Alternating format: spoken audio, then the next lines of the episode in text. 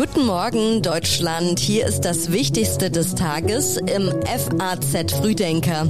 Heute ist der 22. September und das sind die Themen an diesem Donnerstag. Putin droht mit Nuklearwaffen. Biden ruft zu einem geschlossenen Vorgehen gegen Russland auf. In Iran werden die Proteste größer und gegen Donald Trump wurde Anklage erhoben. Jetzt schauen wir zuerst noch ganz kurz auf die neuesten Meldungen aus der Nacht. Der ukrainische Präsident Zelensky hat vor den Vereinten Nationen eine Bestrafung Russlands für den Angriffskrieg gegen sein Land verlangt. Er fordert, den Kreml zu isolieren. Russland müsse bestraft werden für das Morden, die Folter, die Erniedrigungen und die desaströsen Turbulenzen, in die es die Ukraine gestürzt habe, so Zelensky. Mehr als zwei Jahre nach der Tötung des Afroamerikaners George Floyd bei einem Polizeieinsatz in den USA ist einer der beteiligten Ex-Polizisten abermals verurteilt worden. Thomas Lane bekannte sich vor Gericht der Beihilfe zum Totschlag in besonders schwerem Fall schuldig. Die US-Notenbank Fed hebt den Leitzins an und zwar um 0,75 Prozentpunkte schon zum dritten Mal in Folge zur Bekämpfung der hohen Inflationsrate. Und sie hat ihre Wachstumsprognose deutlich gesenkt. Die Texte für den FAZ Frühdenker kommen heute Morgen von Redakteur Philipp Eppelsheim. Ich bin Theresa Salentin. Schön, dass wir heute gemeinsam in diesen Donnerstag starten. Putin droht mit allen zur Verfügung stehenden Mitteln. Russlands Präsident hat eine sogenannte Teilmobilmachung verkündet. Die besetzten Gebiete in der Ukraine will er nach deren Annexion unter einen, wie er sagte, nuklearen Schutzschirm stellen. Putin begründete die Teilmobilisierung damit, dass die russischen Streitkräfte in der Ukraine nicht nur Neonazi-Formationen gegenüberständen, sondern faktisch der gesamten Kriegsmaschinerie des kollektiven Westens. Putin sagte, es liegt in unserer historischen Tradition, im Schicksal unseres Volkes, diejenigen zu stoppen, die nach der Weltherrschaft streben, die unserem Mutterland, unserer Heimat mit Zerstückelung und Unterdrückung drohen. Und das werden wir jetzt tun. Nach Angaben des Verteidigungsministers sollen jetzt 300.000 Reservisten einberufen werden. Das sei aber keine einmalige Aktion. Die gesamte Mobilisierungsressource belaufe sich auf mehr als 25 Millionen Menschen. Putin drohte in seiner Rede auch mit Nuklearschlägen. Mit Blick auf die Referenden in den russisch besetzten ukrainischen Gebieten sagte er, man werde die Entscheidung der Mehrheit der Bewohner unterstützen. Wenn die territoriale Integrität unseres Landes bedroht wird, werden wir zum Schutz Russlands und unseres Volkes unbedingt alle zur Verfügung stehenden Mittel nutzen. Das ist kein Bluff. Putin riskiert mit der Entscheidung, die Bevölkerung gegen sich aufzubringen. Infolge der ausgerufenen Teilmobilmachung stiegen die Preise für Flugtickets in Nachbarländer Russlands, in die Russen ohne Visum einreisen können, sprunghaft. Aus Putins Menschenrechtsrat hieß es, Reservisten, die einen Einberufungsbefehl erhalten hätten, dürften Russland nicht mehr verlassen. Bei Protesten gegen die sogenannte Teilmobilmachung wurden in Russland nach Angaben von Aktivisten mehr als 200 Menschen festgenommen. Der amerikanische Präsident Joe Biden verurteilt den schändlichen Krieg in der Ukraine, wie er sagte, die unverhohlenen nuklearen Drohungen gegen Europa, die Teilmobilisierung und die Scheinreferenden in der Ostukraine seien ungeheuerliche Handlungen, so Bidens Worte. Bei der UN-Generaldebatte in New York hat der amerikanische Präsident die Vereinten Nationen zu einem geschlossenen Vorgehen gegen Putin aufgerufen. Ein ständiges Mitglied des UN-Sicherheitsrats hat seinen Nachbarn angegriffen, versucht, eine souveräne Nation von der Landkarte auszulöschen. Russland hat schamlos die Charta der Vereinten Nationen verletzt. Biden sagte weiter, in diesem Krieg gehe es schlicht und einfach darum, das Existenzrecht der Ukraine als Staat auszulöschen und das Recht der Ukraine als Volk zu existieren. Ein Atomkrieg könne nicht gewonnen werden und dürfe niemals geführt werden, so Biden. Bundeskanzler Olaf Scholz sagte in New York, Die jüngsten Entscheidungen der russischen Regierung sind ein Akt der Verzweiflung. Russland kann diesen verbrecherischen Krieg nicht gewinnen. Und mit den jüngsten Entscheidungen macht Putin, macht Russland das alles nur noch viel schlimmer. Der ukrainische Präsident Zelensky sagte, er glaube nicht, dass Putin Nuklearwaffen einsetzen werde.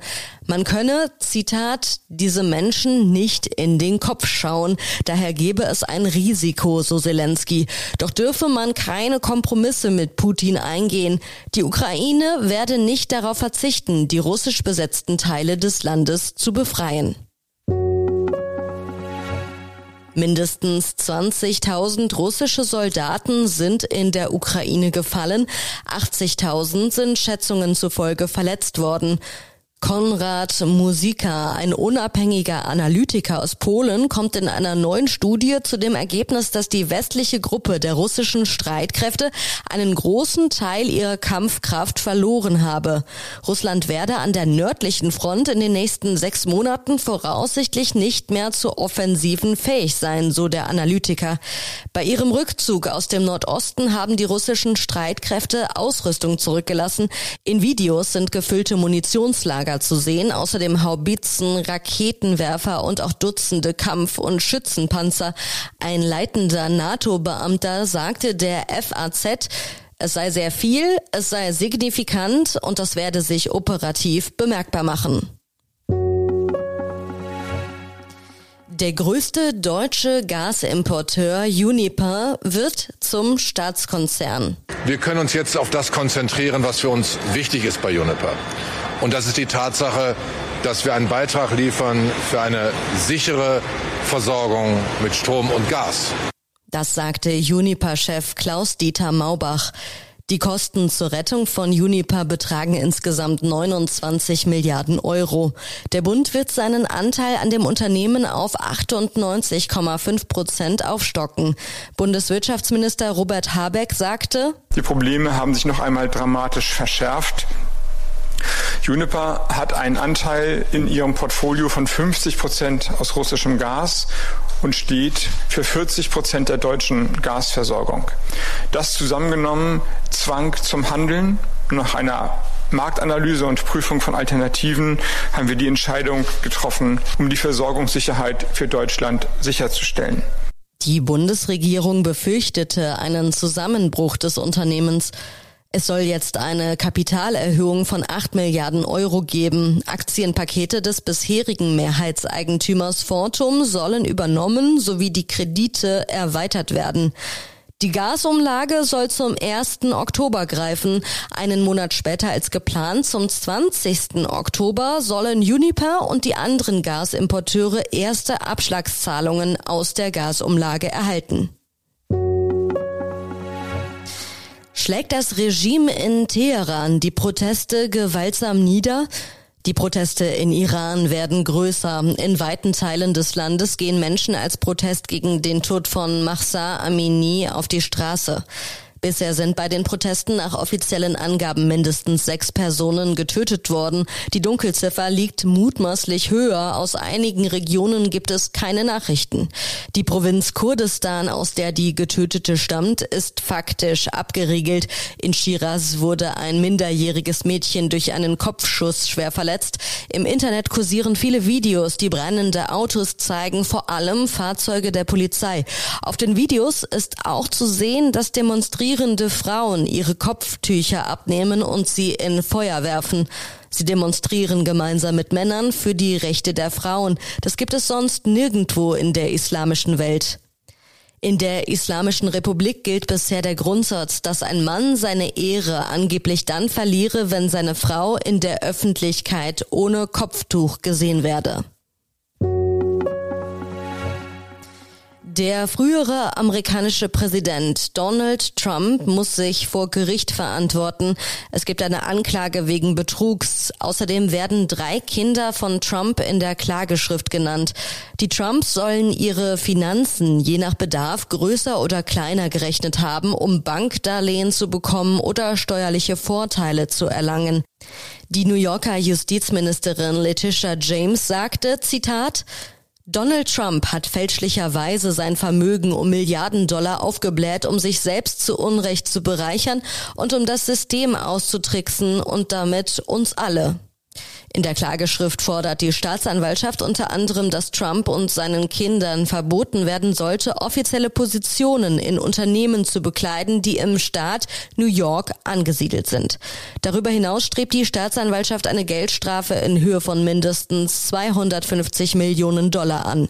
Trump und sein Unternehmen haben die Vorwürfe stets zurückgewiesen. Und zum Schluss gibt es noch einige Empfehlungen für Sie aus der Redaktion. Alle online zum Lesen auf faz.net.